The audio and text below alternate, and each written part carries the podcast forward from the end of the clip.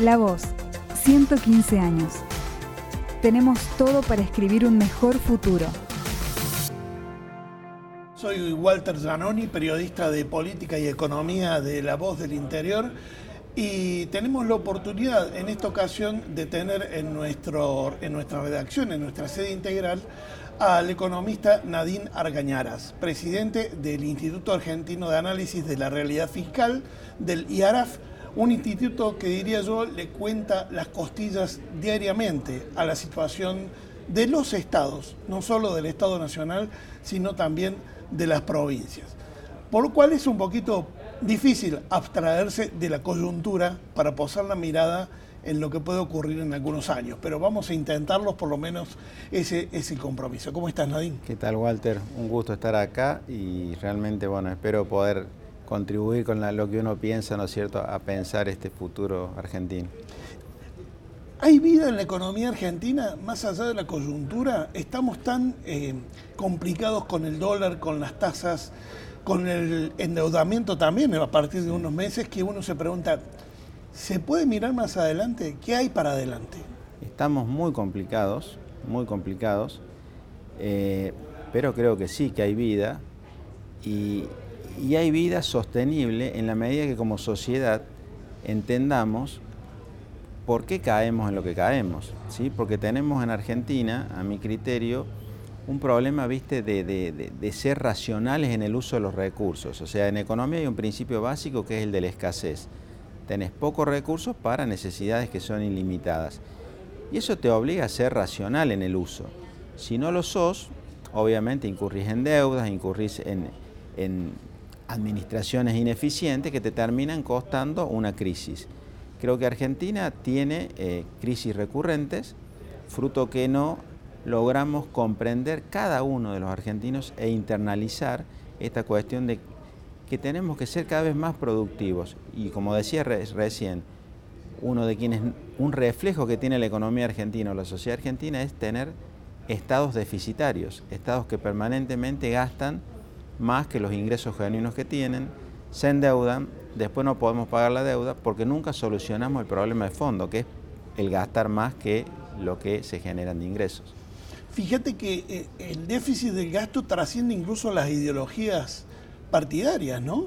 Eh, han gastado además prácticamente dirigentes de todas las ideologías que han gobernado este país. Sí, sí, sí, ese es un punto interesante porque, digamos, tenés una estructura de funcionamiento del gasto, por ejemplo, eh, de los recursos, que te lleva a que distintas administraciones, por ejemplo la actual, que intentó bajar el déficit, lo intentó hacer de manera gradual, es decir, no poder no hacerlo de shock, ¿no es cierto? Porque la sociedad no está preparada, no quiere un ajuste eh, y hay que hablar de ajuste, porque si vos en tu familia gastas más que el ingreso que tenés, y algo tenés que hacer, ¿no es cierto? O, trabajas más y generas más ingresos o bajas el gasto, pero si no, no, no, no, cierra. Pero fíjate que este gobierno que intentó la gradualidad eh, también se endeudó y este gobierno va a dejar al menos unos 110 mil millones de dólares de deuda más que en el 2015, aún habiendo reducido el déficit. O sea, pensemos si eso no se hubiese hecho, ¿Hubiese sido posible llegar hasta acá?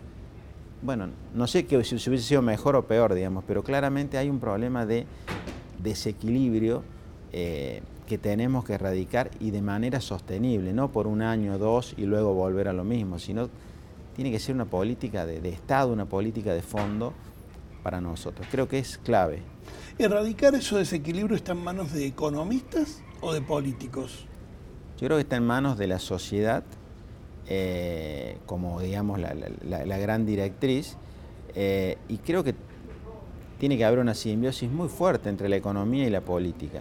¿Sí? O sea, el político tiene que confiar en los técnicos y los técnicos en los políticos, porque viste que en Argentina ha habido experiencias de técnicos que luego se, se transforman en políticos y generan, se genera cierto ruido. Bueno, creo que es esencial trabajar cada uno aportando lo que sabe.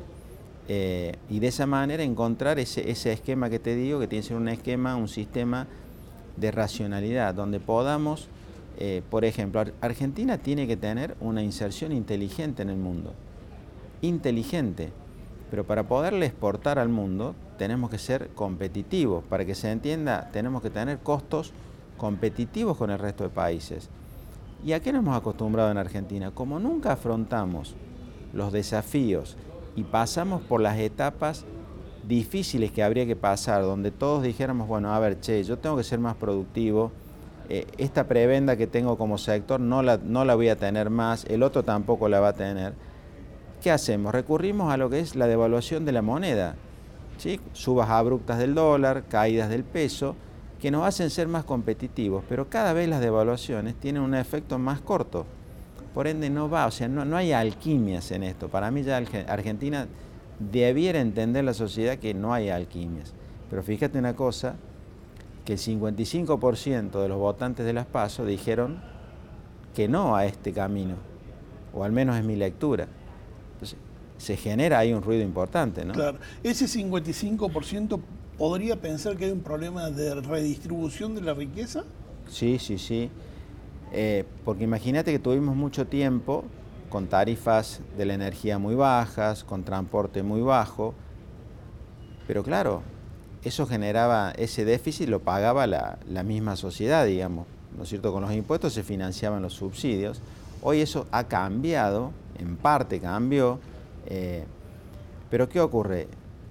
Una cosa contundente, hoy Argentina tiene el mismo nivel de actividad que el que tenía hace 10 años. O sea, la torta tiene el mismo tamaño. La torta tiene el mismo tamaño y la población ha crecido durante 10 años, o sea que la torta por habitante hoy es más chica que hace 10 años. Por ende, si uno piensa en redistribuir una torta que es la misma, claramente le va a ser muy difícil, la puja distributiva va a ser muy, muy, fuerte. ¿Qué hay que hacer? Tenemos que crecer. Y lo que te decía antes, para, para crecer y para crecer sostenidamente, y paralelamente ir generando la redistribución que te permita que no tengas un 30% o más de la población bajo pobreza, lo cual para Argentina es algo con la productor, somos productores de alimentos para todo el mundo y, tenemos 30 y pico por ciento de, gente debajo de la pobreza. Eso no, no es aceptable. Eh, es muy difícil de explicar y de tolerar. Eh, Nadine, otra, otra cuestión eh, tiene que ver con la deuda. ¿La deuda eh, se ha convertido en un nuevo condicionante para la economía argentina futura? Sí. El gobierno anterior, una de las cosas favorables que dejó fue el bajo nivel de endeudamiento con el sector privado. ¿Por qué? Porque el gobierno anterior le colocó mucha deuda al propio Estado. O se le colocó, por ejemplo, deuda al Banco Central de la República Argentina, unas letras que son intransferibles. Claro. ¿sí? Y, y, ahí tomó muchísimos millones de dólares con eso. Y con eso financió lo que te decía antes, el desequilibrio. Porque acá de qué se trata? De buscar cómo financiar un desequilibrio sin solucionar el desequilibrio. Entonces, eh, este gobierno ha tomado deuda, ahora ya no tenés esa ventanita que tenías en el 2015, pero sí tenés mucha deuda.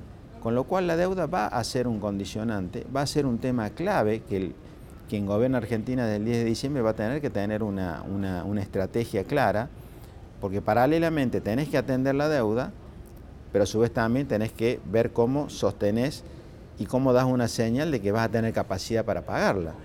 Entonces, se juegan muchas cosas a la vez y eh, creo que es un gran desafío para la sociedad argentina, teniendo en cuenta lo que te dije antes, que el 55%, al menos en las PASO, a mi criterio votó diciendo que este, este camino eh, no lo quiere.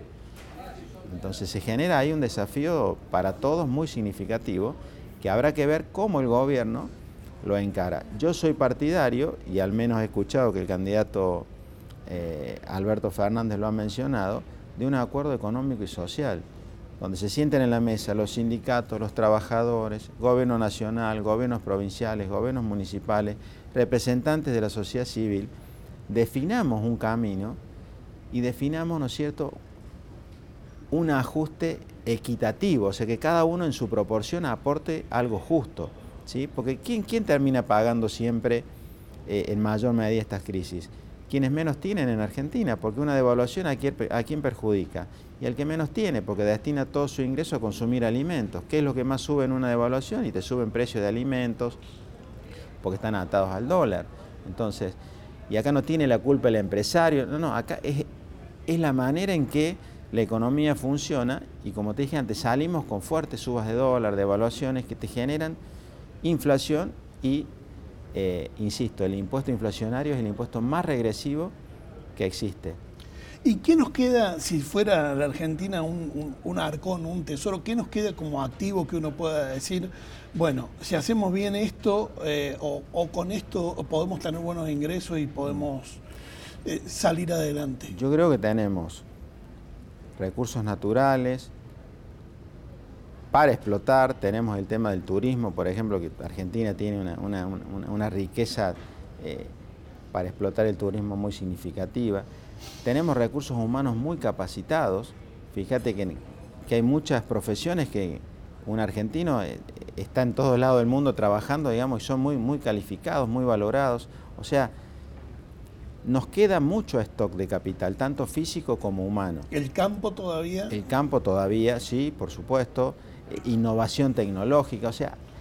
¿Crees en vaca muerta, por ejemplo, que es donde los políticos siempre apelan? Creo en vaca muerta, creo en vaca muerta pero fíjate una cosa, que eh, se, generó un marco, más allá de que se lo hizo por una resolución, y para mí tendría que haber sido por una ley, un marco de incentivo a la, inversión en vaca muerta, que después el Estado, ante la situación de, escasez de recursos que tiene, eh, dijo, bueno, no, no va a ser de esta forma, va a ser de otra, se cambiando las reglas. No hay que cambiar más las reglas en Argentina para que seamos creíbles, pero sí creo en vaca muerta, seguramente tenemos muchas otras cuestiones para explotar, pero si lo hacemos con productividad, si lo hacemos con racionalidad, puede ser sostenible y de esa manera nos podemos insertar al mundo. Eh, yo creo que si no tomamos ese camino, bueno, Argentina va a seguir como viene siempre, sube, baja, sube, baja. Lo que pasa que en las caídas hay mucha gente que la pasa muy mal y, luego no se recupera, ¿sí? Nadine Argañara, muchísimas gracias por participar de este ciclo. fue un gusto para mí. Gracias. Seguí escuchando las entrevistas del ciclo La Voz 115 en Spotify, Apple Podcast, Google Podcast o en lavoz.com.ar.